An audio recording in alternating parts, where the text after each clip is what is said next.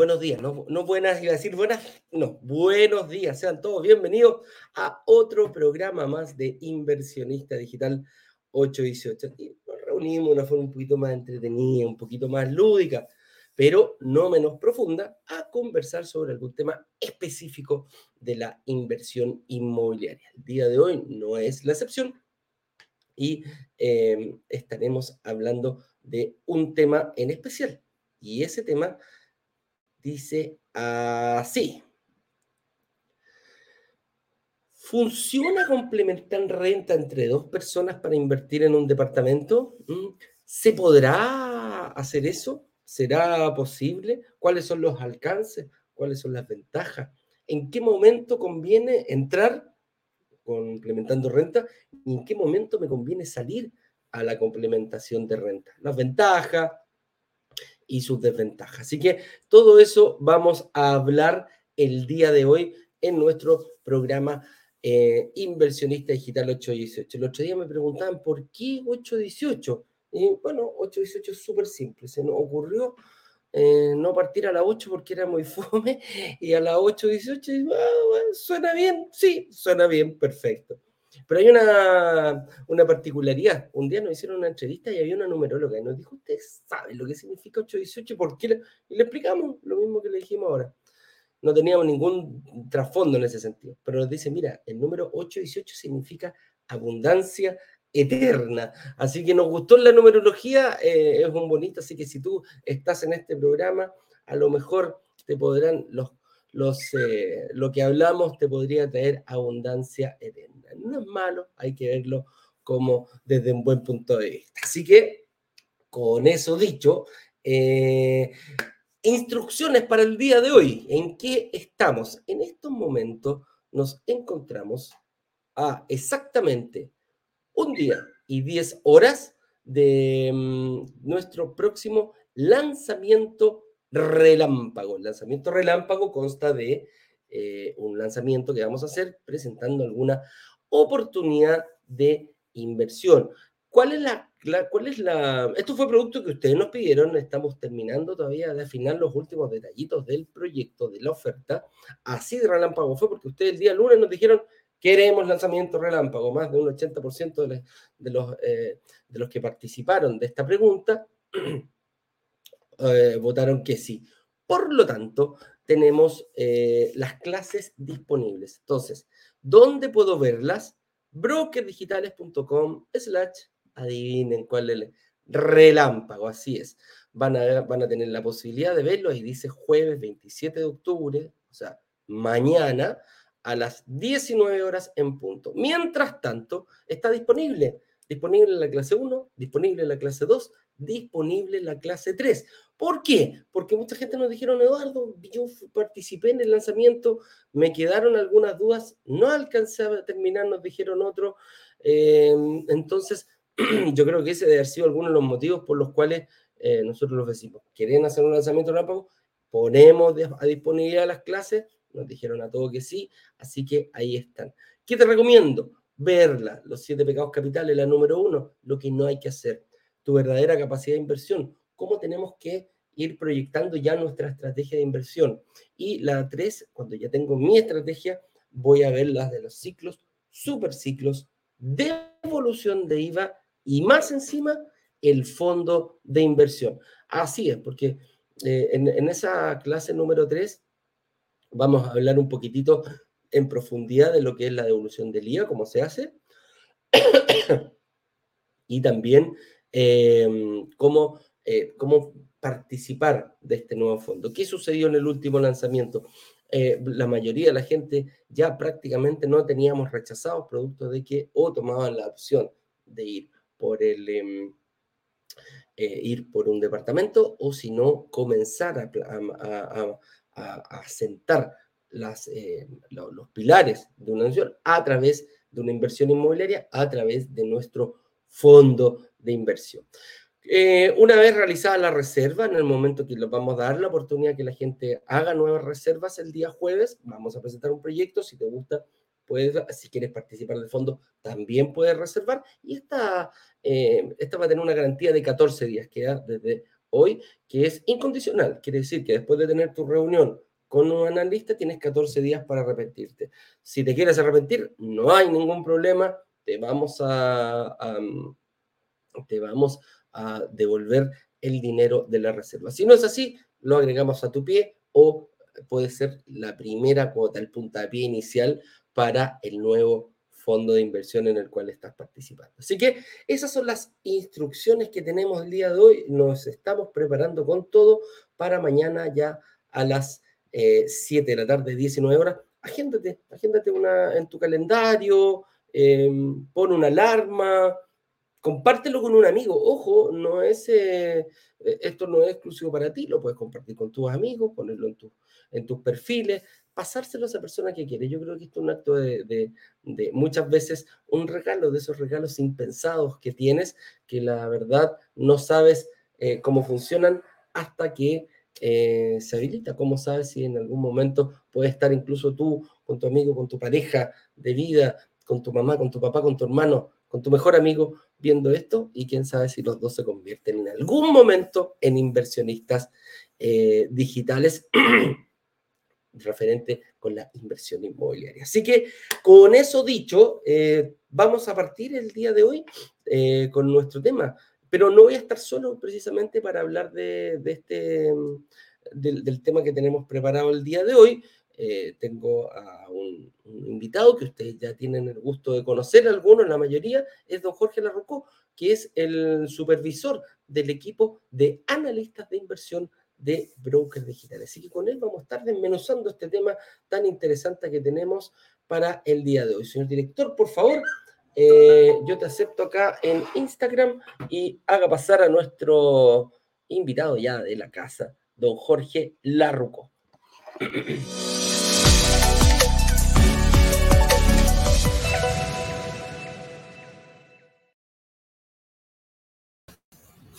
¿Cómo está, don Jorge? Se vino abajo. Hola, don Edu. O sea, sí veo. ahí está.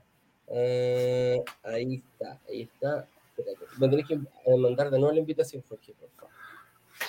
Se supone que ya, se supone que ya fue. Ya, y si damos vuelta a la cámara, ahí sí. aparezco. Ahí sí, ahí estamos ya conectados.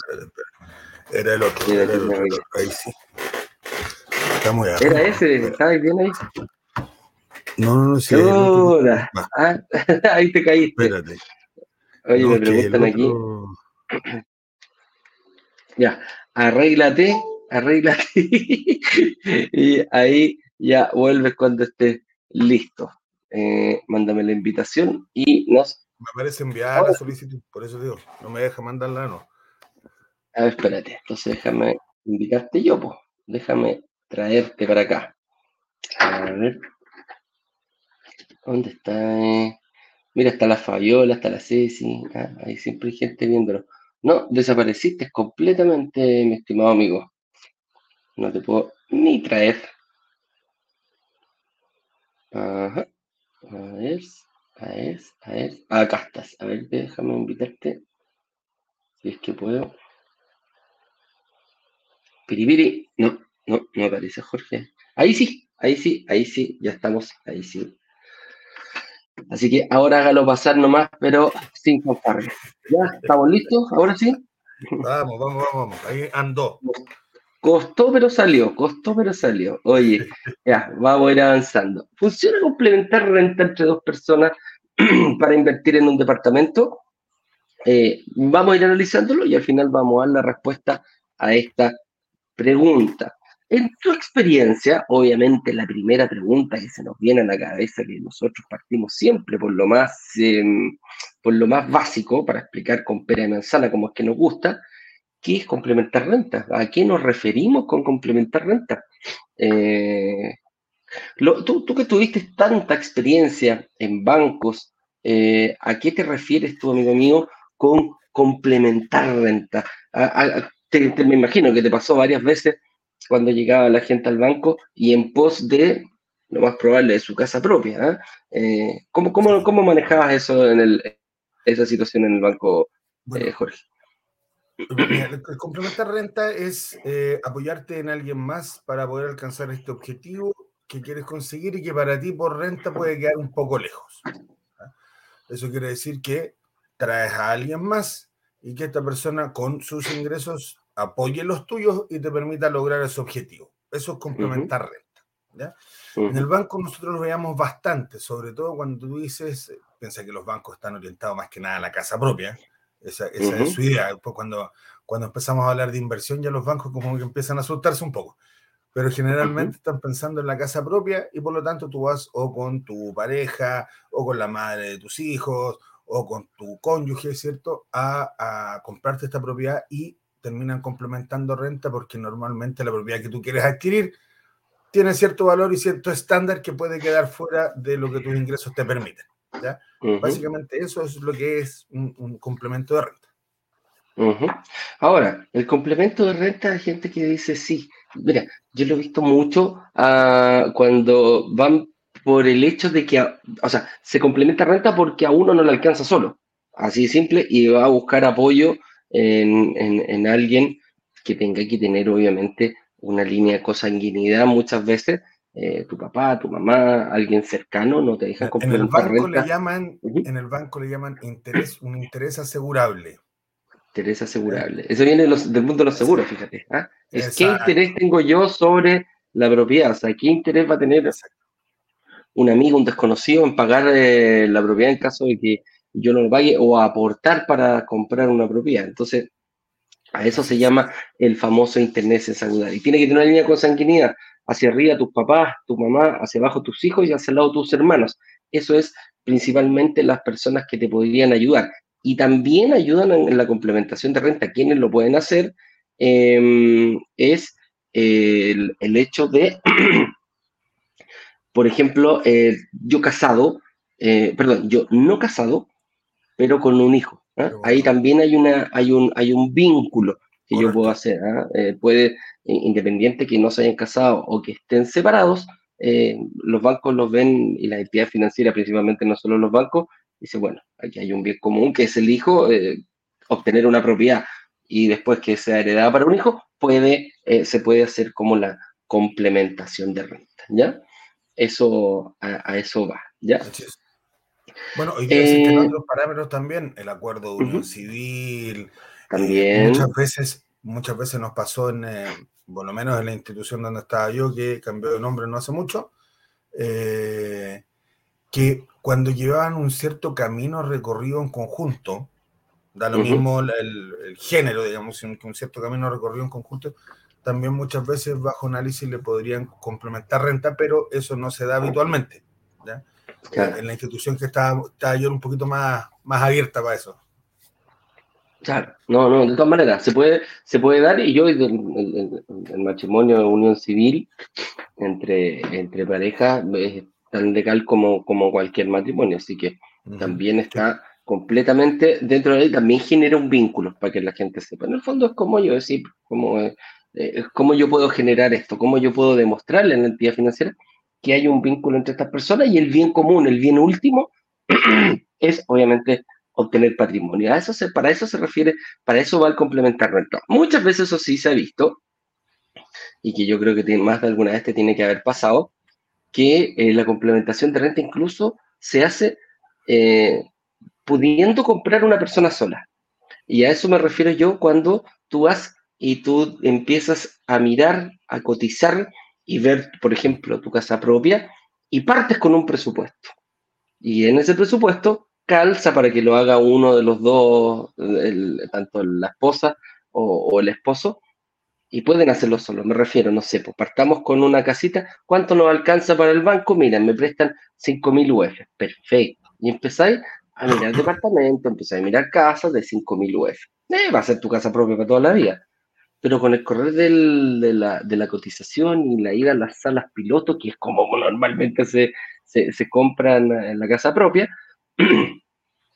empecé a decir, oye, ¿y si subimos a la de 5.500? Porque vi un, vi un proyecto ah, de 5.500 y después dice, oye, pues he hecho 5.500 y 6.000, no hay ningún problema, o sea, no van... y, si llegamos a 6.500 y empezamos a subir porque resulta que viste una casa con mejores prestaciones, te empezó y te empezaste a omnibular y ahí es donde llega el momento de decir, yo también me alcanzaba para la casa que yo tenía pensado, pero ya no me alcanza para esta otra casa. Y ahí sale la, la esposa o el esposo diciendo, no te preocupes, mi amor, prometimos a frente a Dios, al altar y al juez y a todos nuestros amigos, juntos las buenas, las duras y las maduras, yo te voy a apoyar y comprémonos esta casa.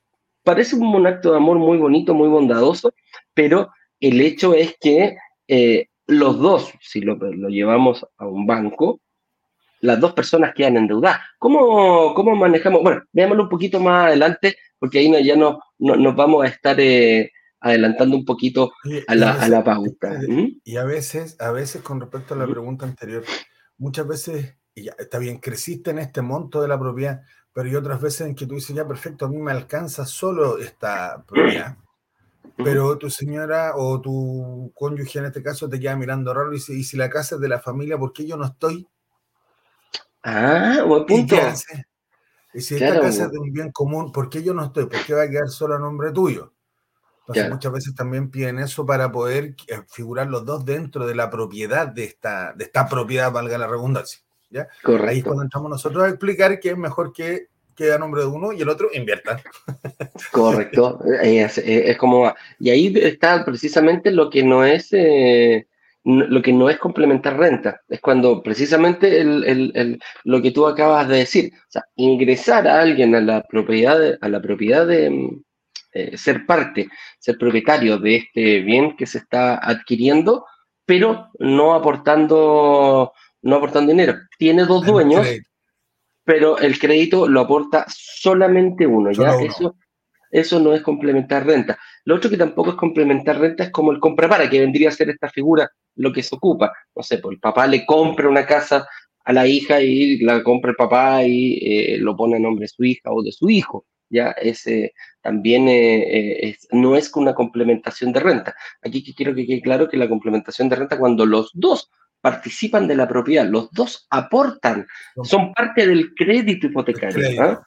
Ese, esa es la diferencia. por ejemplo, cuando eres aval, el aval, que es una palabra que conocemos, ¿cierto? Es quien apoya el crédito, pero no desde el punto de vista de participar en el crédito, sino que es quien dice, mira, esta persona eh, yo la voy a apoyar en caso de que no pueda pagar y se transforma en aval de ese crédito. Es decir, si, la si el titular del crédito no puede pagar, van a seguir al aval y le van a cobrar a él porque es quien apoyó esta posición, pero no es parte del crédito. O sea, en el fondo eh, apoya, él se compromete a pagar en caso de que no pague el otro, pero no es parte del, no, tiene mm, dominio sobre la propiedad. Ese, ese a, eso, a eso nos referimos. Apoya el crédito, sí, apoya las condiciones financieras, pero no va en la escritura. ¿no? Esa, es la, esa es la diferencia. Cuando ponen muchas veces la figura del no sé, pues Jorge Larrucó y otro. ¿ah? Ese, por ahí puede, por ahí, por ahí pasa esto. Oye, las ventajas de complementar renta. Para mí las ventajas principales de complementar renta dentro, ingresado en este mundo de la inversión inmobiliaria, es que te permita entrar. O sea, que te dé la posibilidad de entrar, a, te abra la puerta para poder ingresar a este mundo de la inversión inmobiliaria. Una vez estando dentro nos movemos de distintas formas, pero entrar es lo complicado. ¿eh? Es como cuando dicen, oye, me quiero ir a vivir a Estados Unidos, sí, entrar es una cosa, quedarte viviendo en Estados Unidos es eh, otra cosa totalmente distinta, claro, claro. Yo, lo llevaba, eh, yo llevaba una, siempre se decía en, la Fórmula 1, una cosa era alcanzar a Ayrton Senna, ponerse detrás del auto y, otra cosa muy distinta era pasarlo. ¿ah? Era muy complicado en esos tiempos pasar al mejor piloto de la Fórmula 1. Y acá vemos lo mismo. Si tú tienes problemas para ingresar, eh, tú dices, chuta, no voy a poder y voy a necesitar a alguien que me apoye para poder invertir en mi primera propiedad, bueno, dale. Hay una estrategia, eh, eh, la, explicamos muchísimo en la clase 3, de, cómo poder ingresar. Esas personas que dicen, Eduardo, yo gano menos de un millón, me gustaría poder ingresar. Bueno, búscate otra persona que gane, que esté en las mismas condiciones tuyas, háganlo juntos, ingresen en la misma propiedad. Hacen una estrategia de un ciclo corto, corto el ciclo más corto, eso te iba a decir. El ciclo cortito.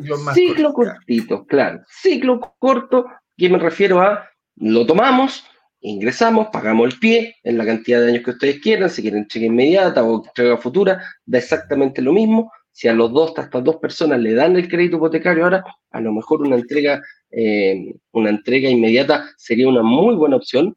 Me quedo con el departamento durante dos, tres años y lo vendo. ¿Por qué lo vendo? Porque en ese momento se le paga el crédito a la entidad financiera, ojalá con una mutuaria para que ninguno de los dos aparezca En, el, en el sistema financiero, y después dividen aguas. ¿Y a qué me refiero con dividir aguas? Es precisamente esto. Oye, ¿cuánto eh, recuperamos todo? Mira, partimos con la inversión, pusimos 200 UF, eh, perdón, pusimos el 20% de un departamento de 100 millones, son 20 millones, lo que, se, lo que logramos disminuir en el crédito durante el periodo que tuvimos el departamento, más la plusvalía.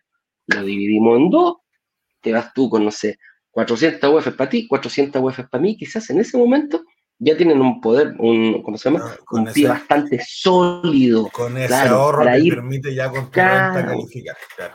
Correcto. Y ahí es este donde... Puente, se transforma el ahorro en un puente entre lo que puedes llegar con tu renta y lo que te quieres comprar. Correcto. Y también las personas que me dicen, Eduardo, yo no tengo a nadie, bueno, para eso está el fondo de inversión, que también pasa a ser un, puente. Quizás no complementas, no complementa, pero sí tienes la posibilidad de poder hacer esto, de poder estar durante un tiempo, ahorrar, ahorrar, ahorrar, ganar plusvalía de otros departamentos, eh, de, los departamentos que eres dueño, que son los dueños del fondo, que va a ir comprando, que va a ir creciendo, creciendo, creciendo esta plusvalía y la va a eh, repartir. Por lo tanto, vas a tener, te vas a presentar en mejores condiciones que cuando dices, quizás no tengo el pie suficiente para poder darlo, o tengo que poner un pie mayor para poder calzar con el financiamiento. ¿Cómo eso de, cuando tengo que poner un pie mayor, eh, eh, Jorge, para poder, eh, para poder calzar? Quizás con el 20% no, no, no, me da, pero a lo mejor si pongo un 30%, en los números. ¿Cómo, cómo, cómo son esos ajustes que se hacen y que te, permiten la entidad financiera? hoy día por renta más o menos, bueno, las condiciones han variado un poquito, pero por renta más o menos yo estoy llegando a, a mil, por un millón, estoy llegando a 1.500 UF de crédito hipotecario aproximadamente. ¿ya? Por un millón, ya, perfecto. O 50 veces tu renta, que también lo, lo vemos de esa forma, está, muy parecido. Eh, todo lo que salga de ahí hacia arriba tienes que financiarlo desde tu bolsillo. Tú dices, perfecto, yo voy a comprar una propiedad de 2.000 UF, por ejemplo, con este millón de pesos si yo voy a pagar el 20%, me van a dar 1.500 UF como crédito y queda pagado ese 20%. Pero ¿qué pasa si la propiedad que yo quiero comprar es de 2.500 UF? Yo tengo que pagar el 20% de eso, ¿ya? Son 500 UF, pero el crédito me va a quedar en 2.700 UF. Y me, o sea, perdón, en 1.700 UF y a mí me están dando 1.500. Estas 200 UF tengo que financiarlas yo, ¿ya? Y es por eso que se pide más pie para poder llegar a esta propiedad. Ahí nosotros en, las reuniones cuando hay lanzamientos hacemos el cálculo más o menos de cuánto es el pie. Hay que fijarse en la edad de quién va a contratar esto, este, este complemento de renta del que hablamos. Eh, muchas veces cuando tú complementas hay que tener ojo con quién lo haces porque que tenga mayor edad es a quien sale titular del crédito si yo complemento con mi padre hoy día que tiene 70 años, le van a dar el crédito a él, por lo tanto le van a dar un crédito a 5 años. Y el dividendo te va a quedar enorme. Y ahí volvemos al pie entonces, donde va a ser necesario poner mucho más pie para llegar a la cuota que tú quieres pagar. Correcto, correcto. ¿Ves? Ahí hay distintas, eh, distintas opciones. Ahora analicemos el otro punto, analicemos las desventajas de complementar renta. Y aquí principalmente la, mayor desventaja que podemos eh, identificar es precisamente que hay que tener ojo con qué entidad tomó el crédito y eh, qué, le va a pasar a las personas que complementan renta. ¿Qué pasaba en los bancos? ¿Cómo, cómo, ¿Cuál era la mirada en los bancos? ¿Cómo te qué, qué, le sucedía a las personas que complementaban rentas cuando iban a tu, a tu, ¿cómo se llama la gente, tu cartera y que te iban a solicitar un crédito entre dos personas? Pasa que finalmente esa deuda les aparece a los dos. Solo dos ¿A dónde aparece? Crédito, por lo tanto, en el sistema, cuando tú sacas el informe comercial, les va a aparecer a los dos, bueno, hoy día es la CMF, le aparece a ambos el crédito. ¿ya? Hay, claramente hay una institución en el mercado que le ponía la deuda completa a ambos, por lo tanto era imposible darle nada más porque se la duplicaba. Normalmente lo que hace es que quedan mitad y mitad, se consideran mitad y mitad de lo, del pago del dividendo, mitad y mitad del arriendo, si es que lo arriendan, ¿ya? y mitad y mitad del valor de la propiedad.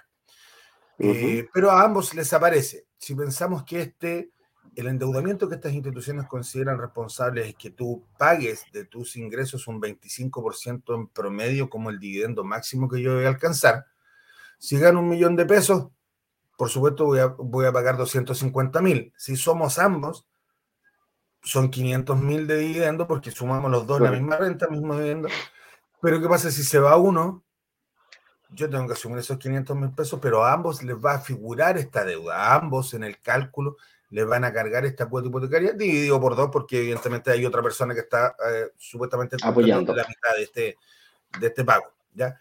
Pero esa es la desventaja. Y si este 25% se supera, la verdad es que no vas a poder adquirir en el banco ninguna otra propiedad porque todo el mundo sabe que tu dividendo está más alto de lo que deberías tener. Cosa que no pasa en una mutuaria, porque en mutuaria hoy día esa deuda no está informada en el sistema financiero, no tienen la obligación, no es que no quieran, no tienen la obligación de hacerlo. Por lo tanto, si complementa renta, no te va a aparecer este, esta carga, este espacio del 25% no te aparece utilizado. Entonces te permite seguir haciendo más inversión.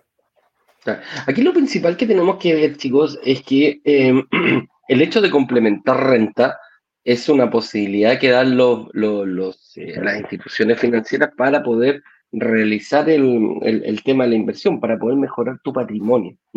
Por lo tanto, lo único que quieren eh, estas entidades financieras es sí o sí eh, es sí o sí que le paguen. Y si no le paga uno, le paga otro, pero es como que diera... claro, claro. Entonces, muchas veces me preguntan, ah, ok, o sea que yo necesito un sueldo para esta propiedad de 2 millones de pesos. Yo gano un millón y medio, bueno, me busco a alguien de 500 mil pesos y que gane 500 mil pesos y con eso hago los 2 millones que me pide el banco. Y el juego no es así si tú tienes, si ganas un millón y medio y necesitas para dos, lo más probable es que te van a pedir personas que ojalá ganen lo mismo, parecido o un poco más que tú incluso, precisamente por el hecho de, como comenta Jorge, que mm, en el fondo cuando dos personas están haciendo fuerza para un mismo crédito, si falla uno, le cobra el otro. Pero con un sueldo de 500 mil pesos, lo más probable que un dividendo de 2 millones, de, de, un millón de 600, de 500, 400 lucas, no va a poder pagarlo. Entonces, a eso se refieren con la complementación de. No puedo hacerlo con cualquier persona. Tiene que tener características similares a mí o eh, incluso mejores que yo. Eh, así de simple. Lo más parecido posible. Lo más parecido posible.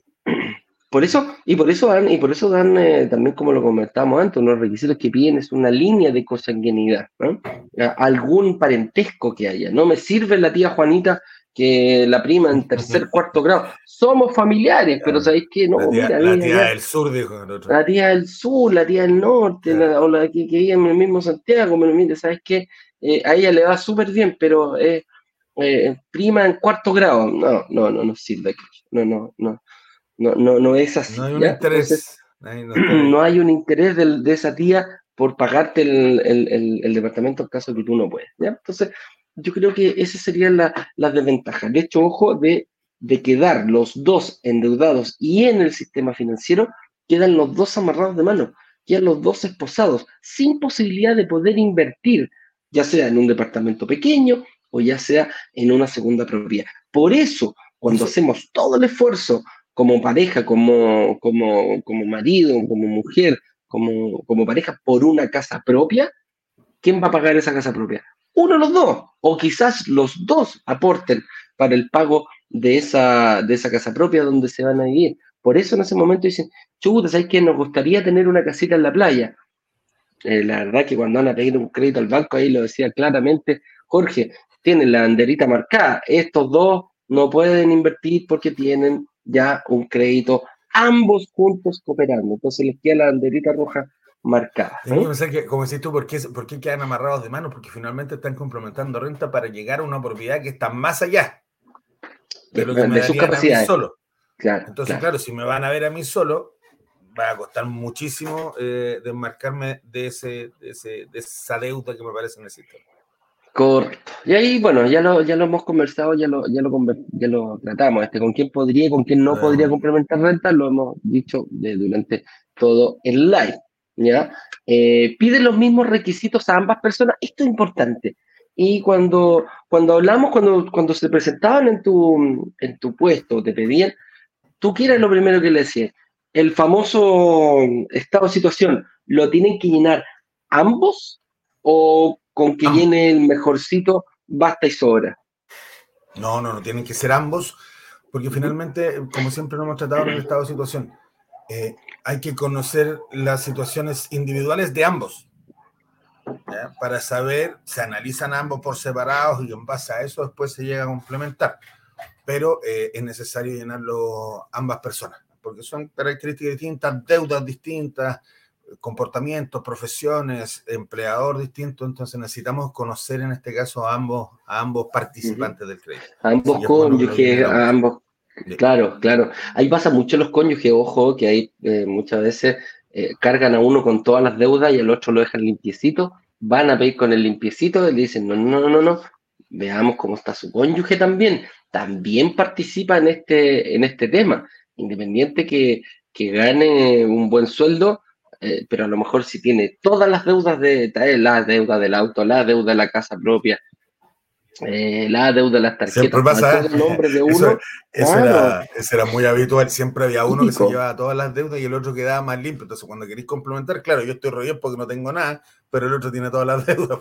Claro. Eh, es un tema. Incluso que gane más plata que, el que estaba postulando, ¿ah? que, que, eso pasaba. el que estaba postulando dice, yo estoy limpiecito, gano, no sé, un millón y medio pero mi pareja gana 3 millones de pesos. Sí, pero tiene todas las deudas, ¿eh? entonces claro, hasta ahí nomás se le fue. Claro, hasta ahí nomás, hasta ahí no llegamos con la posibilidad de, de, complementar. Claro, claro.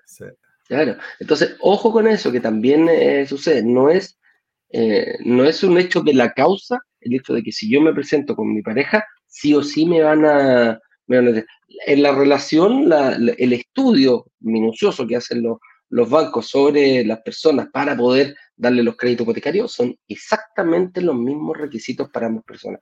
Que no superen el 25% de deuda hipotecaria entre eh, cada uno, que no superen un 40% de endeudamiento agregándole la deuda a corto plazo, cada uno. Eh, ojalá que tengan patrimonio, que sus deudas estén controladas, que ninguno esté sobreendeudado y un montón de factores ahí que ya pasa. Siempre es bueno que tengan estos comportamientos, pero dentro de estos parámetros que, hemos dicho siempre, o sea, el 40% de mis ingresos, eh, pero es bueno que tengan este comportamiento bancario. Claro.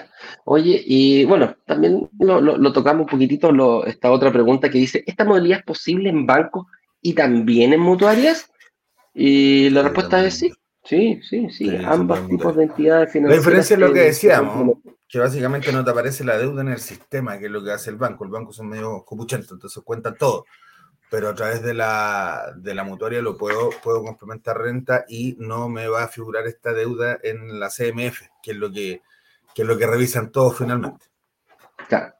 ¿Qué, es la CMF? ¿A qué te referís con la CMF? Explícame un poquitito porque... Comisión para el Mercado Financiero. Antiguamente, antiguamente esta comisión está, bueno, la componía la Superintendencia de eh, Bancos e Instituciones Financieras, conocida como SBIF, que es donde están todos los bancos e instituciones financieras, y las mutuarias, que en su mayoría dependen de empresas de seguro, estaban a través de la SVS, que es la Superintendencia de Valores y Seguros. Como estas empresas de seguros tienen a través de los seguros ingresos de capital, y ellos invierten en fondos mutuos, acciones, etcétera, se les dio la, posibilidad de invertir en el mercado hipotecario. Por lo tanto, se unificó todo dentro de esta comisión para el mercado financiero, donde salen todas tus deudas. Pero, como uno estaba regido por la Superintendencia de Valores y Seguros y la otra por la SBIF, estas empresas, estas mutuarias que dependen de estas compañías de seguros, no tienen la obligación de informar esta deuda en el sistema. Sí tienen que hacerlo los bancos. Podrían hacerlo, podrían hacerlo, pero hoy día no tienen esa obligación y básicamente también es un plus para ellos no hacerlo. Tienen, eh, van moviendo por ese lado mm, más, más clientes, más inversionistas. Claro, así es. Y, mucha gente dice, oye, se va a acabar esto. Mira, mientras dure hay que aprovecharlo. Han habido proyectos de ley, si fuera tan perjudicial para los bancos, eh, la verdad que ya habría eh, salido. Ya lo hubieran, sacado, lo hubieran sacado hace Lo hubieran sacado hace Los bancos ya habrían reclamado. No, ya habrían reclamado si les pegara No van a perder plata. No, no, no, no, no, no, no, no, no, no, no, no, así. Y ojo, y, no, y si sucediera algo así, para que tengan, para que lo tengan muy claro, no es llegar y cambiarlo, tiene que ser, se tiene que cambiar la ley para poder eh, permitir que, o, o, sea, no permitir, obligar a este tipo de instituciones a publicar en el, en el, en el sistema financiero. Así que tiene para rato. Sí. tiene un proceso, un proceso larguito para cambiar una ley. Mira, entre que se estudie, que se presente, que pase por una cámara, que otra, pueden pasar 4, 5, 6, 7 años y, nunca va a ser eh, regresivo. Siempre la ley nunca dice, oye, de aquí para atrás también se incluye. Siempre es de aquí en adelante, ¿ya? Esa es, eh, esa es la, la, la diferencia, ¿ya? Eh, sí, entonces, ¿esta modalidad es posible en los bancos y las mutuarias? Sí, también, y no solamente las mutuarias, cajas de compensación también lo permiten, eh, todos los actores, las cooperativas también te permiten incluso eh, tener este tipo de, ¿cómo se llama? Tener este tipo, poder hacer esta figura, poder ocupar esta figura financiera que es el complemento de renta. ¿Va a depender de cada institución? Sí. ¿Puede haber alguna institución que no lo permita? Sí, Sí, las instituciones no es obligación, ellos verán si quieren, eh, si te permiten complementar renta, si no te permiten complementar renta, va a depender única y exclusivamente. Se aceptan a, se aceptan a la persona, ¿eh? muchas veces el, el, ejecutivo, la persona que te recibe también ahí es el primer filtro, entonces eh, puede decir que tú califiques por, porque también hay un, filtro de, de, sensaciones muchas veces o, o, de algo que le sonó raro y, no, y te dicen que no, y no, y no, y no, y no es que no se pueda, sino que por, por algún motivo se identificó que no, y la primera decisión es del Ejecutivo, y muchas veces. Claro, claro que sí. Oye, eh, piri, aquí está. Esta pregunta es buena, dice, ¿puedo invertir en dos o más departamentos siempre complementando renta? Y la pregunta es... Dependiendo de la renta. dependiendo de la renta, claro dos personas de alta la renta de tu capacidad de pago, claro, pueden ir metiendo, pueden ir metiendo más hipotecario entre medio, sí.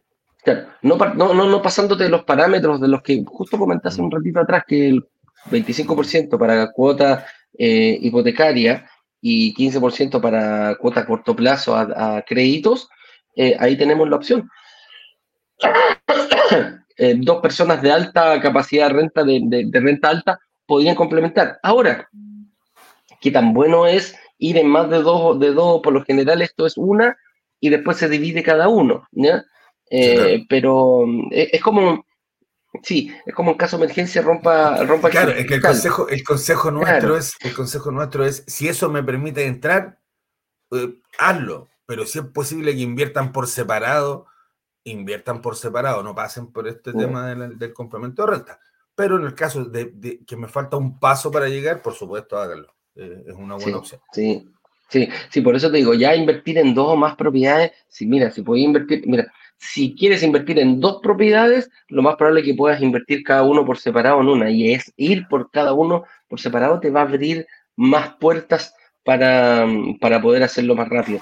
la, devolución del IVA, eh, mucho más. Se hace más rentable finalmente se hace más rentable y cada uno, mira, cada uno con sus cachitos. Yo he aprendido siempre eso ¿ah? con la experiencia. cada uno se hace cargo de sus cachitos. Pero es una buena herramienta, repito, una vez más, para poder entrar en caso de que no se te abre la puerta. ¿ah? Sí. Eso es. Eh, dice, y esta es la última pregunta, dice, complementar renta o invertir en el fondo de inversión. Mira qué buena Qué buena pregunta. ¿ah? ¿Cómo, cómo, lo llevamos en este caso? Y em, aquí, aquí tiene que quedar claro una cosa. El fondo de inversión es una herramienta, es un puente para poder invertir en departamentos y lograr que se paguen solos. Por lo tanto, para mí no es la primera, primerísima prioridad. Aquí yo lo veo desde otro punto de vista. O sea, si me da la, si me, si el, si no puedo complementar renta para invertir, bueno, metámonos los dos en el fondo de inversión, estamos un tiempo, ganamos plusvalía, le inyectamos toda nuestra capacidad de ahorro mensual que tenemos y después nos vamos ambos o cada uno por separado a poder invertir en un departamento. ¿Ya? Ese es el objetivo del fondo de inversión. Ocúpenlo como un trampolín, amigos míos. Ocúpenlo como. No es que nosotros ahora vamos a cambiar el curso, vamos a cambiar el, fondo, Claro, ¿ah? ¿Cómo invertir en fondo? No somos a jefe, es un partner más. Es un partner más que nos ayuda. Siempre tratamos de hacer los convenios con la mayor seriedad posible, con empresas serias, pero siempre con un fin de poder invertir, de poder llegar a un departamento, por llegar a dos departamentos, a tres, a cuatro, a cinco, a diez, vaya a saber la cantidad de departamentos que uno quiere, ¿ya? Entonces, por ese lado es donde a mí me permite, sí o sí, eh, tener, la, eh, tener la opción de poder invertir. El fondo es muy bueno. ¿En qué momento me puede ayudar? Precisamente cuando lo hacíamos, lo vemos a diario, Jorge, eh, cuando, cuando incluso complementando renta, le falta esa chancha para el peso, ¿no? Eh, como decía, Como, como dice el dicho. ¿eh? ¿Te ha pasado que de repente chuta, ¿sabéis qué? Ni siquiera complementando los dos le falta, pero así un pelito, un pelito, un pelito para llegar. Claro. Ahí es donde nosotros lo mandamos al fondo. Claro. claro. Mientras su platita en el fondo, Claro, háganla crecer. Queda, eh, mira, si tienen la posibilidad de decir, mira, sabéis que dentro de mi planificación estratégica para poder invertir en departamentos y lograr que se paguen solo, incluye, incluye el hecho de que yo voy a estar en el fondo, no sé, durante un año, bueno, nos, metemos los dos, ponemos la platita, ganamos a plusvalía, la, mantenemos mínimo UF más, que es lo que eh, se espera de rentabilidad, todo lo que venga sobre la UF ya es un buen... Eh, es un buen, em, es un buen indicio, es un buen monto, por lo tanto mi dinero no se va a devaluar, ponemos los dos la platita ahí y, no sé, pues faltando seis meses para la inversión, yo lo tomo y digo, ok, me puedo salir del fondo porque voy por un departamento. O a lo mejor le digo al fondo, a lo mejor véndeme un departamento tuyo, arrendadito, que ya esté listo, y eh, voy adelante complementando renta. Voy a conseguir mi crédito hipotecario. ¿ah? Ese es el objetivo del fondo. Oye, amigo mío, pasemos, mira, anduvimos rapidito hoy día con los, con, los temas. El señor director nos tuvo, así que hay harta, hay harta pregunta, por eso acortamos un poquitito. Claro, acortamos un poquitito. Em, y voy a sacar de aquí mismo, el señor director me dejó algunas. Eh, oh, aquí quién es que los puso, mira, mi foto privada. ¿Qué foto privada? Te lo vamos a sacar al tiro, a ver qué se mete acá. Listo. Ahí está. Mira, se meten estos gallos aquí a, a, ofrecer fotos.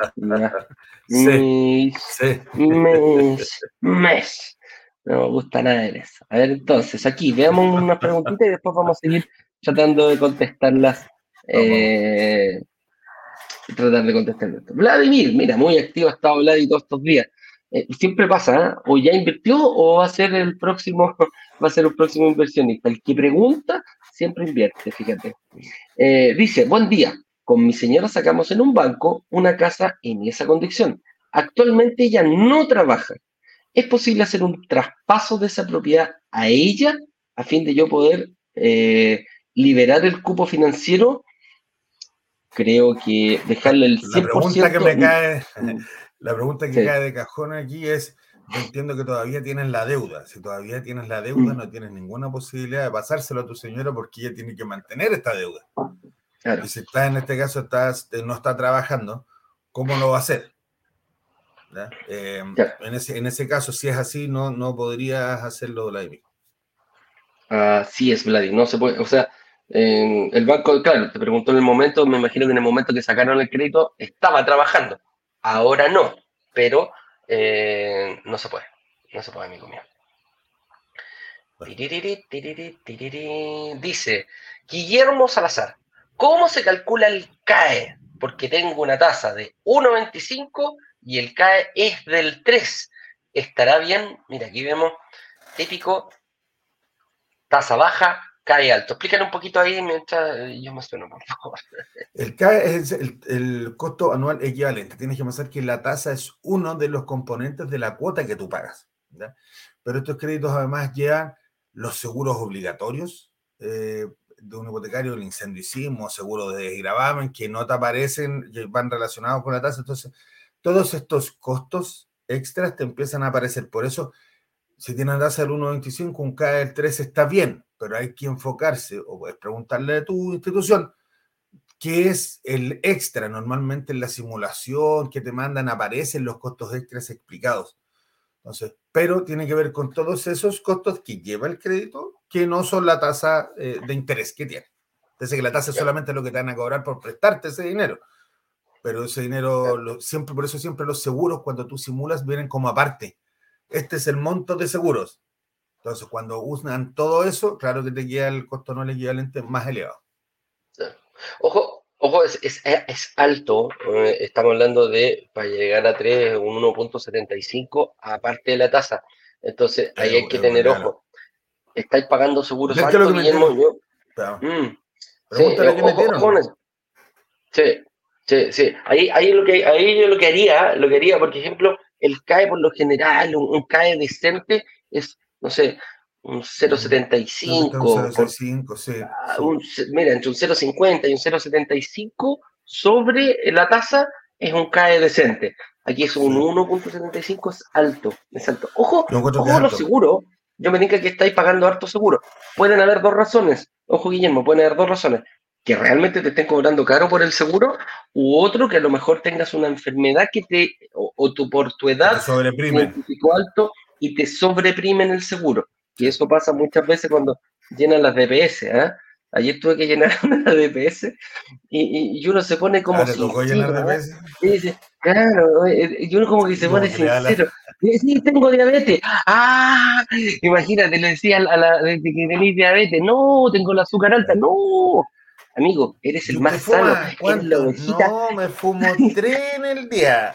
Tres el día. Ahora mismo le a ah, sobre, sobreprimado.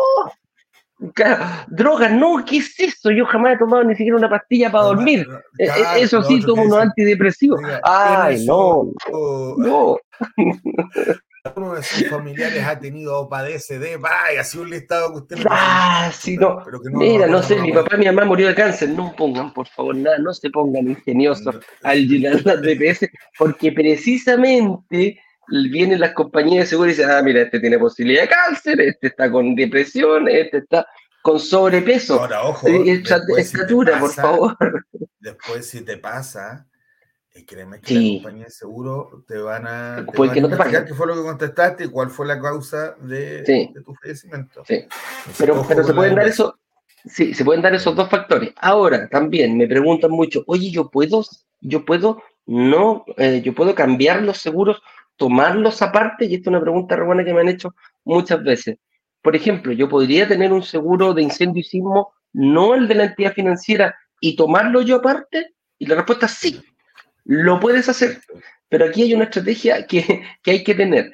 Si tú haces eso antes del crédito, ojo lo que voy a decir, si tú le dices al banco, ¿sabes qué? Elimíname los seguros porque yo con mi compañía de seguro tomo el seguro de desgravamen y el seguro de incendio y sismo, eh, te van a decir, ningún problema, tómelo por fuera si quiere. Pero la tasa del 1,25 que yo le estoy dando, olvídese esa tasa porque no era una tasa del 2,7. Ay, pero ¿cómo? Bueno, si usted no está tomando los seguros conmigo, bueno, yo le voy a subir la tasa. Eso es lo que hace la entidad financiera. Pero si tú lo haces después que tengas el seguro, es una buena estrategia. Pero también aquí hay algo que vas a tener que tener en claro, que si tú tomas un seguro de incendio y sismo por fuera, le dices al banco, mira, ¿sabes qué? Chao con tu seguro, yo voy a tomar uno solito. Ese seguro vas a tener que tener la precaución de, de, ¿cómo se llama? De activarlo año a año, porque esos seguros son anuales, ¿ya? Y tienen otra, otra desventaja, entre comillas, que lo tienes que pagar en una sola cuota. La compañía de seguro eh, no te lo divide dentro del crédito solamente cuando lo tomas directamente con la entidad financiera. Pero a ellos, a ellos me da la impresión que ellos, el cliente con la aseguradora nueva, sí le pagan cuotas, pero la aseguradora le manda el monto completo al banco. Eso sí, se paga una sola vez. No estoy seguro. No, no, no. no, Cuando, cuando tú pagas el seguro de. yo venían así, pero tú, tú conoces más del tema. Yo, eh, sí, es, bien difícil. Por lo general, estos seguros de alto mm, valor mm. lo, lo tenéis que pagar en una sola cuota y ojo, se te llega a vencer a pasar un día que quedáis sin póliza, que, eso ha pasado.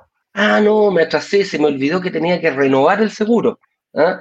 Y quedaste un día sin póliza, no vaya a ser, eh, ¿cómo se llama? la mala suerte que justo. El banco, el eh, banco evita eso. El banco, el banco evita, eso. Si a, ti se, si a ti se te pasa esta póliza que tienes que traer desde afuera, la póliza externa de incendio inmediatamente al otro día queda asegurado con la póliza que tiene el banco. Entonces ya no corres ese riesgo. Pero va a pagar más. Acuérdate que los bancos licitan año a año este seguro. Puede ser que un año subieron todos los seguros y tu dividendo va a subir. Y me pasó, creo que una vez en el banco que subieron y subieron todos los dividendos. Pero normalmente siempre van tomando la más barata que cubra eh, lo que tiene que cubrir y por lo tanto se rebaja un poco el dividendo por eso. Ahora por UEF, por supuesto, va a subir. Pero es una vez al año. Aquí, mira, nos dice AID. Nos dice, buen día, ¿cuál es la diferencia entre codeudor y cotitular? ¿Ah? Es, lo que conversábamos un poquitito, lo que explicaste tú, Jorge. ¿ah? ¿Va a ser la propiedad o no va a ser la propiedad? Explícale un poquito ahí a, a, AID, repasarlo rápido. Lo que pasa es que el codeudor, el codeudor es el que te acompaña en la deuda, pero no necesariamente es titular del crédito, ni tiene dominio de la propiedad. ¿ya? El cotitular te acompaña en todo, es dueño de la propiedad junto contigo y además comparte esta deuda. Entonces ahí es, parecido, pero tiene esa pequeña diferencia. Claro. Oye, em, aquí veo a veo que llegó Ignacio. Invitémoslo aquí a, mi compadre, pero parece que está como tomadito, está tomadito de, la garganta, algo así. Vamos a ver. Mucha vamos No, no sé si mucha caipirinha. Ah, no, así está, tú sabes que queda abierta un poquito la ventana y el fresco entra con todo. ¿ah? Así que ah, aquí hagamos. la edad, yo, no quería pensar que era eso, pero bueno. Hagamos pasar a, Ignacio, a Ignacio para que nos acompañe aquí y, nos acompañe a, a, ver una respuesta. ¿eh?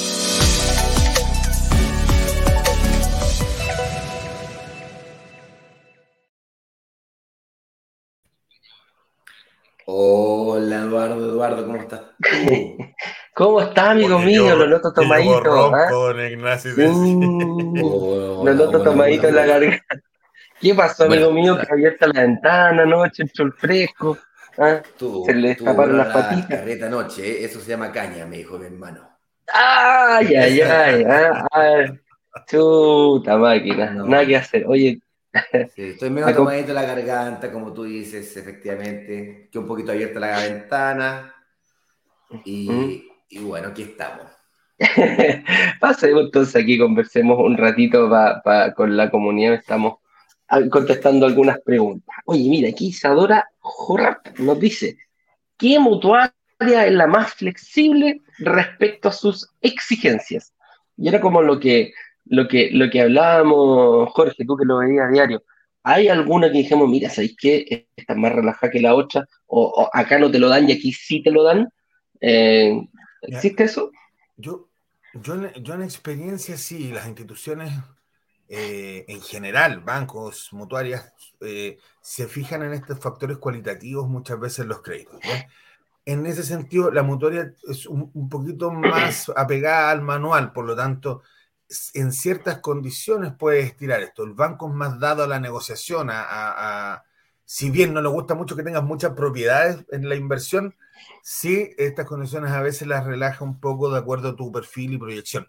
La mutuaria eh, normalmente en eso es un poco más rígida, pero puedes encontrar mutuarias que una te diga que sí, otra te diga que no, y por factores muy similares o muy pequeños, ¿ya? Pero sí, efectivamente, decirte una es difícil porque hay que fijarse en esto, como te decía, en estos factores cualitativos que tienes cada una para decir, mira, te conviene más esta o esta otra, y eso no está escrito en ninguna parte, entonces es imposible de, determinar. Claro. Pero la verdad que. A mí, me pasó, a mí me pasó de que eh, cuando le saqué el crédito eh, hipotecario a mi mujer, el monto era, era muy bajito y había algunas mutuarias que no trabajaban por menos de 2.000 UF y el monto que estaba... Entonces, el monto que estábamos pidiendo era creo que 1.100 o 1.200 UF porque habían dado mucho pie, dimos mucho pie, dimos mucho pie. Entonces, fue una jugada bien. No, Marando dijo la moja. No, no, ahí yo sí, yo puse mi parte. ¿eh? Ah. Ahí, aportamos, ahí aportamos. Sí, sí, sí, sí. Pero, sí, pero flexibilidad. Eh, mira, eh, me, estás debiendo, me estás debiendo plata. Y plata no necesito. Ah, ¿Cómo nos arreglamos? Me dijo. Ya. Por eso estoy resfriado. ¿ah? Por eso estoy resfriado. Ahí está. Ahí está. Yo le digo, ¿cómo nos arreglamos? No, paga nomás. con, con, plata, pues. ¿ah? ¿Con qué más? ¿ah? ¿Con qué más va a ser? Aquí está mi cuenta, toma. Oye, mira, aquí la Isa nos dice: consulté en MedLife y me dijeron que no podía porque no tenía un año de antigüedad en mi trabajo. Isa, de repente cuando no tienes, a lo mejor estás jovencita, estás recién entrando a trabajar y te van a pedir una antigüedad. Lo más probable es que, que pase en otras entidades financieras. Siempre piden, son muy parecidos los, los, eh, los, requisitos. ¿Qué te recomiendo yo, Isa? Agarra tu platita mientras tanto, porque a lo mejor tienes una alta capacidad de ahorro mensual, métela en el fondo y cuando ya estés más o menos eh, con ese año de antigüedad, vas a hacer afecta crédito a muchas entidades financieras. Por lo tanto, vas a hacer una estrategia que te conviene invertir en entrega inmediata o en entrega futura, pero no perdiste, está claro, o no pero no perdiste el, no perdiste dinero en el fondo, porque no lo dejaste en tu cuenta corriente, en el fondo se fue indexando con la, con la, con la UEF, como está en UEF, no pierde valor durante el tiempo y tranquilamente empiezas a juntar platita, juntar platita y después cuando ya tengas clara tu estrategia de inversión, agarras esta platita y te la llevas para, eh, para invertir en tu departamento. ¿Ves? Ahí siempre. Eh, Isidora, es invertir en un proyecto de entrega futura, es decir, inviertes hoy día, pagas la entrada, el pie en cuotas y la fecha de entrega que sea más allá de un año de experiencia laboral. Lo hice así con mi hija mi hija tiene 25 años, se casa ahora el próximo año en febrero, deja de ser carga mía, vas a ser carga de su futuro marido. Marido, claro. Claro, va a entrar a trabajar, pero la inversión nosotros lo hicimos el año pasado, y resulta que esto va a pasar en febrero del próximo año. Entonces, la solución es, claro, invertimos el año pasado, sí, pero un proyecto que se entrega de, de que todavía tres años para ser entregado el proyecto. Y ya pasó un año, o sea, invertimos entrega futura a muy futura, cuatro años para adelante. Eso le da mucho tiempo para pagar su pie y le da también mucho tiempo para prepararse, para tener un año de experiencia laboral, viste que acá está saliendo recién de la universidad, hizo su práctica, qué sé yo y tal, pero como contrato indefinido le queda todavía un, un trayecto. Eso también es otra estrategia que podrías utilizar, porque ya su capacidad de pago mensual la está usando para pagar la entrada, ¿cachai? el pie. Me da con entrada, porque aquí en Brasil dicen entrada inicial, ¿cachai? Entonces me confunde el portuñol con el... Y el castellano. Claro. Y en, bueno, el pie. Eso. Ay, Dios mío. Oye, y la eh, Isidora también, eh, recuerde que puedes en brokersdigitales.com slash agenda consultar directamente con uno de mis analistas o conmigo, también estamos ahí, para ver la situación particular, para que puedas revisar ahí qué fue lo que vieron o hacer esta misma estrategia que te dice Eduardo Ignacio, pero eh, individualizada para ti. Correcto. ¿Viste? Ahí tenéis harto apoyo. Don Johan. Don Johan, mire, ¿ah? dice, buenos días, saludos Jorge, Eduardo, eh, y a toda la comunidad. ¿ah? Consulta. Al complementar renta, ¿se puede hacer dos solicitudes para dos departamentos simultáneos? Mira, lo, conversamos en, la, en, las preguntas. ¿ah? Eh, es complicado. Yo creo que si, si, si, tenía, si, si puedes hacerlo, yo iría sin prisa, pero sin pausa. Vamos por uno, separamos las aguas, es una estrategia. Mira, ya ir con dos personas eh, tiene su gran complejidad. Eh. Ahora, hacer un multicrédito de dos personas es una complejidad muchísimo mayor. Vamos tranquilitos, recuperamos el IVA, separamos las aguas, eh, tenemos capacidad para poder invertir quizás en nuestro apartamento y ahí se podría ir. Pero al mismo tiempo, mm, se mm. puede. Me voy sumando, me voy sumando dificultades, se puede, pero me voy sumando dificultades. Sí, sí, tal cual. Mira, yo he ido descubriendo, yo he ido, descubriendo a lo largo de los años, ya estoy más viejito, ya tengo 46 años, yo sé que no se notan, pero los tengo. Eh, y cuando era joven, cuando era joven, quería hacer cosas sofisticadas, weón, ¿cachai? Multipantalla, las quería hacer todo viejo, lo más complicado posible, buscando la máxima dificultad. A medida que me voy poniendo más viejo, me doy cuenta que los principios básicos son donde está la verdadera fortaleza. Lo, lo, mm. Sin prisa, pero sin pausa. Ahí es donde está el, el trácate, trácate, trácate. Por eso estamos todos los días de lunes a viernes a las 8 con 18, todos los días. Constancia. Constancia, perseverancia, rigurosidad en los conceptos básicos traen mucho más y mejores y profundos resultados que el conejo le gana a la tortuga. es básicamente eso. tal cual, tal cual. Oye, ayer me pasó. La tortuga, la tortuga le gana al conejo. La tortuga le gana al conejo. Y, tortuga en la comunidad. Yo solía ser un conejo. Iba para adelante, para abajo, después me desenfocaba, iba para la izquierda, para la derecha, para arriba, abajo. Ahora no, compadre. Tortuguita, pero un foco. para adelante, para adelante. Como la hormiguita, ¿eh? Una chocha, una chocha, tranquilito, tranquilito. Oye, ayer me pasó una, algo parecido. Mi hija me dice, papá, tengo que hacer un trabajo para la IB, un, un, proyecto importante. Me dice, pero tengo que decidir en qué asignatura lo hago. Ya le digo yo, ¿y cuál, qué decisión quieres tomar? Precisamente con eso. Me dice, no, yo quiero algo que me llene el espíritu, que me encante hacerlo. ¿Ya? Y, le dije, ¿y para qué eres buena? No, para biología y para química. Ándale por el lado, claro, ándale por biología y por química, no se te vaya a ocurrir hacer eh, una cosa que, que, piensas que puede ser, que a lo mejor que me va a llenar. Fíjate lo claro, fíjate en lo que eres buena, cuáles son tus mejores actitudes, porque este es un proyecto importante para tu, para tu, para tu vida. Y es precisamente lo que le decimos ahora. Vamos tranquilos, vemos para lo que somos buenos y vamos tranquilos adelante. No nos, no nos apresuremos, no nos queramos saltar las vallas. Una a una la vamos pasando. Em, ¿Qué dice? Ah, mira, dice, hola Jorge. Sí, hay una, la vamos a ver. Ah, mira, estamos, empezamos tempranito hoy día. Dice, hola Jorge. Claudia Díaz, a lo mejor era una inversionista tuya. No, dice, la conozco, sí. Si el hijo gana más que el padre, ¿no debería tomarse él como titular? En caso de que vayan a complementar ah, renta los dos. Lo, sería lo ideal, Claudita, pero hoy día lo que mandan los plazos del crédito es el seguro de desgravamen. Seguro de desgravamen es aquel que si tú falleces, esta propiedad queda pagada. Como supuestamente se supone, y es de toda lógica, que el padre es mayor que el hijo, al padre le queda menos expectativa de vida hacia adelante. Por lo tanto, ese es el seguro de desgravamen que va a mandar y por eso, el plazo, por eso se toma a él como el titular uno. Esa es la ah, explicación básica. Manda el seguro. Eso no lo sabía. Manda el seguro. Todos los días se aprende algo nuevo. Así es, yo tampoco sabía que mandaba el, el, seguro. Sí, manda el de eh, por eso llegáis a los 75 años, porque los seguros, tú sabes, Eduardo, que por expectativa de vida después de los 75 empieza a bajar drásticamente y la empresa de seguro decide no ir más allá deciden no ir más allá de los 75 porque ya está, a ver, pues básicamente los seguros, uno de cada 10 le pasa algo a alguien. De cada 10 personas que se aseguran, le pasa a uno. ojo, mira, ojo, eh, yo que eh, eh, parezco de 30, pero tengo más de 40, tengo 48. tengo 48.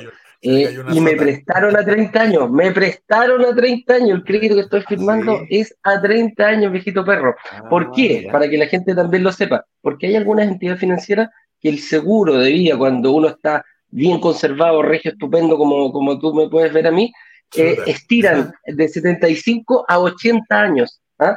Entonces, claro, para 80 años califico todavía a 30, a 30 años. Busqué una entidad, ¿por qué? Porque si iba a 25 me subía más el dividendo y me, costaba esto, ¿ah? Esto puede deberse también, además del estado de conservación que dice Eduardo, eh, puede deberse también a que con la evolución mundial de la vida y los productos y la salud que uno va adquiriendo, la expectativa de vida se haya alargado. Ah, puede ser eso también un factor más general, aparte del estado de conservación, digamos. Sí, depende, depende mucho también del seguro. Si la compañía logra tener un seguro que te cubra hasta los 80 años, te va a dar hasta los 80 años. Si la entidad financiera logra un seguro de gravamen hasta los 75, hasta los 75 del crédito. No pasa ni un día más. Las mutuarias, las mutuarias tienen relación directa muchas veces con las empresas de seguro. Entonces, si Eduardo ah, lo está viendo en mutuaria, puede ser que se estire un poquito más. Eh, y ojo, y es, no, es, a los 80, es a los 79 años con 364 días, porque a los 80 ya no tienes crédito. Lo mismo pasa a los 75. Eso es verdad. Tiene que estar todo pagado. Tiene que estar todo pagado Al, día que cumpla 80. Así es simple. ¿ah? Así que afortunadamente me están dando crédito a 30 años. Mira, ¿quién lo iba a pensar? Oye, ah, veamos quién lo iba a pensar. ¿Quién lo iba a pensar? ¿viste? Basta mirándote. ¿Quién lo habría pensado? Claro, claro. Pues sí. Ay, ay, ay, viejito perro. Si te contara, ¿ah? Si te contara. ¿Vaya a venir no, no, Santiago? ¿Vaya a venir, no? Porque, para contarte. el sábado, sí, el sábado voy para allá. Vaya a llegar, pero te vaya a venir para Concoro, ¿no? Eh, todavía no se sabe. La Camila, la, Camila, mi hija, tiene una fiesta. Entonces, la Rafa también. Tiene una fiesta y tiene una fiesta. La, sí, pero la fiesta de la Rafa no, no va el chico que le gusta la Camila. No, pero lógico, sí, no, espérate, la Rafa. el fin de semana nosotros, güey. No, pero obvio, pues, ¿eh? Bueno, te venís después de la fiesta el día siguiente, voy ahí estamos un par de días por lo menos. claro. Oye, mira, aquí en Instagram me pregunta Guillermo Salazar, rápidamente, ¿cómo se calcula el CAE ah, en la, carga anual equivalente? ¿Qué incluye cómo se calcula? Una explicación rapidita. ¿Quién de los dos la quiere dar? don Ignacio. Don Ignacio. Mira, el CAE. Más metido en eso que yo.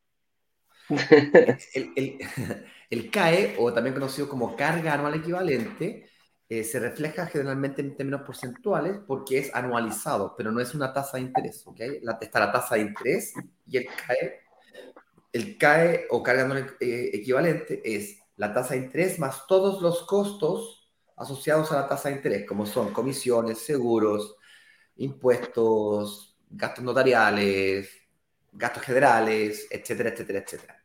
Y consecuentemente la tasa CAE, eh, lógicamente, es más alta que la tasa de interés. Y lo que realmente importa es la tasa CAE, no la tasa de interés, porque eso es lo que terminas finalmente pagando. De hecho, es más, en Chile es una ley que te tienen que entregar ambas tasas al momento de, entregarte un crédito, porque antiguamente te, cuando te pasaban la tasa de interés y después en la cuota viejo. otra forma de verlo no, te, cuadraba nada. No, no, cuadraba nada, ¿cachai? Entonces, otra forma de verlo es la cuota, ¿cachai? ¿Cuánto te queda la cuota? La cuota es en UF, entonces es fácil de comparar la cuota del banco B con la cuota del banco A. Bien, pero si el banco A tuviese una tasa CAE del 5% y el banco B una tasa CAE del 4,5%, el banco B es más barato que el banco A en este crédito bajo las, bajo las mismas situaciones. Con eso dicho, hay otro, em, hay otro índice o factor que tienes que mirar cuando sacas un crédito hipotecario, que es el famoso CTC o costo total del crédito, que este es el más sencillo de calcular de todos, que básicamente cuánto me cuesta todo este show. Eso es la, la tasa anual. Claro, cuánto pido, cuánto pago. Si pagara todas las cuotas del crédito de todo el periodo, ¿cuánto terminaría pagando? Si te pediste 10 millones de pesos con crédito consumo, por ejemplo, y después de 24 meses terminas pagando 12 eh, eh, millones de pesos, que es básicamente multiplicar la cuota por 12, por 24, perdón, entonces el costo total del crédito son 2 millones de pesos. Te pasaron 10, tú terminarás pagando 12, terminarás tiempo futuro pagando 12, el costo del crédito son 2 millones de pesos. Esa es otra forma de verlo. Si tú te puedes conseguir un descuento con la inmobiliaria, por ejemplo, por pagarle 10 millones de pesos más alto que 3 millones, te conviene pedirle plata al banco prestada por, con un costo de 2 millones, pagar 24 cuotas de los 10 millones de pesos y conseguirte el descuento de la inmobiliaria de 3 millones de pesos, ganar un millón. ¿cachai? De hecho, ese es el negocio de los bancos, que piden plata prestada a una tasa de interés y te prestan a otra tasa de interés. ¿okay? Eso se llama el spread bancario. Así es.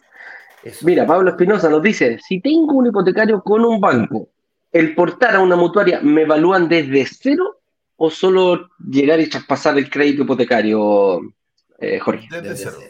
Tienes que calificar, igual que es un crédito nuevo, por lo tanto tienes que calificar nuevamente para ese crédito. Así que tienes que hacer todo el proceso desde cero. A lo mejor te conviene, porque a lo mejor el año pasado ganabais tanto, ahora ganáis más. Claro. Hay de todo, hay de todo. A lo mejor ganáis más, pero gastáis más también. Claro, hay que ver cuánto tiempo tienes en el crédito, porque tú dices, me lo voy a llevar, me conviene o no me conviene llevar el crédito. En el caso nuestro, que trabajamos en la inversión, si yo voy a llevarme un crédito, así pague 100 mil pesos más de dividendo en el mes, pero me voy a llevar una propiedad de 100 millones, me lo llevo. Pero te, te, permite, claro, sí que te permite. Oye, mira aquí, Angelita nos saluda y esta es la última que contestamos. Claro, no vamos a alcanzar a contestar todas las preguntas, muchachos, porque la verdad hoy día el señor director se tuvo que ir antes, entonces no alcanzó a contestarlas, pero mañana vamos a tener la, dar la posibilidad a que todos nos vengan a preguntar, tanto en Instagram como acá. Así que Angelita nos dice, saludos, me encanta escucharlos porque explican súper bien. Se debería aprender sobre finanzas desde el colegio. Bendiciones. Mira, es una... Yo estoy totalmente de acuerdo. ¿ah? El ramo finanzas si algún colegio nos quiere llamar, vamos. A mí mi papá me enseñó, pero no le hice caso, así Esa es otra cosa, ¿eh? Esa es otra cosa. Oye, les quiero mostrar, eh, antes de despedirnos, eh, la página de lanzamiento oficial, que, eh, perdón, lanzamiento relámpago, que va a ser esta, este día jueves a las 7 de la tarde. Queda un día, nueve, nueve horas para poder eh, hacer este, va a participar en el lanzamiento. Vamos a estar con Ignacio a las 7 de la tarde, el lanzamiento, jueves 27 de octubre a las 19 horas, y en esta página ya puedes ver las clases. Clase 1 disponible, clase 2 disponible, clase 3 disponible. ¿Para qué? Para que llegues preparado. Ojalá las veas hoy y puedas ya ir un poquito matizando, un poquito visualizando tu propia estrategia de inversión. Es un proyecto relámpago y relámpago es porque, ¿cuánto dura un relámpago? Un tris, vamos a abrir durante 24 horas el carrito para que tú puedas realizar em, tu propia... Te corrijo, va a estar abierto hasta el domingo. O sea, lo abrimos mañana a las ah, perfecto. Lo que sale del aire, lo que sale del aire son las clases. Mañana, jueves, a las 7 de la tarde, las clases salen del aire y nos enfocamos solamente al lanzamiento. Correcto. Entonces, mejores noticias mejores noticias. Entonces va a estar abierto la oportunidad de reservar. Lo que sí, bueno, ve las clases y después eh, vamos a ver en conjunto el, em, vamos a ver en conjunto con la gente de la inmobiliaria, ojalá que nos acompañe y todos los detallitos que nos gusta dar con Ignacio, la tipología, los bonos, beneficios y algunas sorpresitas que van a ver en el lanzamiento relámpago del día de mañana a las 7 de la tarde. Con eso dicho. Este fin de semana es largo, pues tenemos el, lunes y martes feriado. Hasta el, hasta el miércoles. Hasta el martes. Hasta el miércoles. Entonces déjame, déjame con el equipo ver. Mira, acá abajo está apareciendo un banner. La gente que está en Instagram puede ir a la, biografía, al perfil de la cuenta. Métase a la comunidad, a los grupos de WhatsApp. Yo mando eh, información, me comprometo a mandarles la información detallada de cuándo se va a abrir ah, y se va a cerrar el crédito. ¿Te parece? Si lo dejamos, claro, en una de esas, un fin de semana largo, lo podemos dejar equipo, ¿ok? Porque tengo que hablar con el equipo, porque no es llegar hay que preguntar. así nomás, hay que preguntar, hay que mandar email, hay que mandar WhatsApp, hay que hacer cositas, y a mí también me gusta descansar los fines de semana. A mí también. ¿ah? Un abrazo grande, chicos. Eh, gracias, Ignacio. Cuídate. Eh, buen viaje. Y nos vemos mañana. Ah, no, mañana tú venís conmigo, Ignacio, ¿no? No, no, en la Noche. En la noche ya te, llega ya a Santiago, perfecto. No, no, no. Jorge, mañana, mañana, jueves, en la noche, estoy contigo en el lanzamiento. Ah, perdón, juraba que era viernes ya mañana, no sé por qué me estoy adelantando. porque la semana empieza así, ya empieza a pedir. mi cuerpo empieza a pedir fin de semana largo, claro. Vamos, vamos, vamos a trabajarse mejor. Ya, un abrazo grande. Chao Ignacio, cuídate. Jorge, gracias por venir, como siempre. Un abrazo a toda nuestra comunidad. Nos vemos mañana a las 8.18 en otro programa más. Que estén bien. Chau, chau.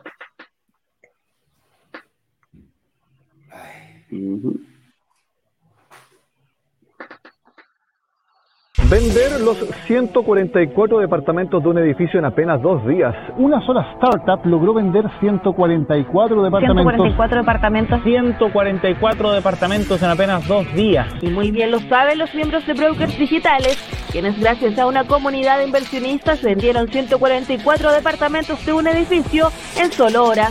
La comunidad tiene el poder de negociación, igual que un gran fondo de inversiones que es capaz de comprar y negociar consecuentemente un edificio completo. Cuando se abre la, opción de reservar, en cuestión de 48 horas, 24 horas, todos los, todos los departamentos del edificio son reservados.